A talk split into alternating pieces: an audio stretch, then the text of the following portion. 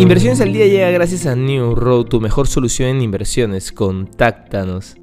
Hoy, en el plano local, la mina Las Bambas entregó 2.500 millones de soles por canon minero y cada poblador recibió más de un millón de soles, señaló el embajador de la República Popular China en el Perú, Liang Yu. Y además dijo que ceder y pagar más daría una mala imagen al Perú para las inversiones. Las Bambas no está dispuesta a dar más dinero a las comunidades, afirmó el embajador de la República Popular China. Por su parte, el tipo de cambio cae y cotiza en los 3,71 soles. En los mercados internacionales, Wall Street permanece cerrado por el Día de la Emancipación, que conmemora el fin de la esclavitud en Estados Unidos. El presidente Joe Biden, al firmar el proyecto de ley que convirtió a Juneteenth en feriado nacional, dijo que hacer el 19 de junio en feriado federal sería recordado como uno de los mayores honores de su presidencia. Juneteenth es el primer feriado federal establecido desde el día de Martin Luther King Jr. en 1983 y es el undécimo feriado federal reconocido por el gobierno federal de Estados Unidos.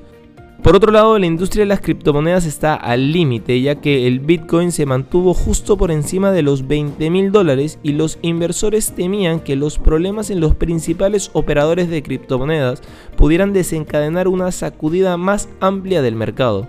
El Bitcoin, la criptomoneda más grande del mundo, cayó el sábado a un mínimo de 17.593 dólares, debajo del nivel clave de 20.000 dólares por primera vez desde diciembre de 2020. La baja del Bitcoin sigue a los problemas en varias de las principales empresas de criptografía. Las caídas adicionales, dijeron los actores del mercado, podrían tener un efecto en cadena, ya que otros inversores en criptomonedas se ven obligados a vender sus tenencias para cumplir con las llamadas de margen y cubrir pérdidas. Y no queremos irnos sin mencionar que las importaciones chinas de crudo ruso se dispararon un 55% interanual y alcanzaron un nivel récord en mayo, desplazando a Arabia Saudita como principal proveedor, ya que las refinerías aprovecharon los descuentos en los suministros en medio de las sanciones impuestas a Moscú por su invasión a Ucrania.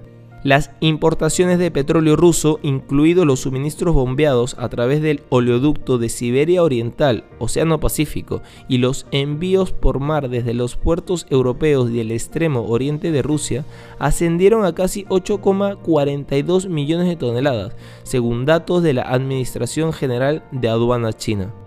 Estas han sido las noticias más importantes de hoy, lunes 20 de junio del 2022. Yo soy Eduardo Ballesteros, que tengas un feliz lunes.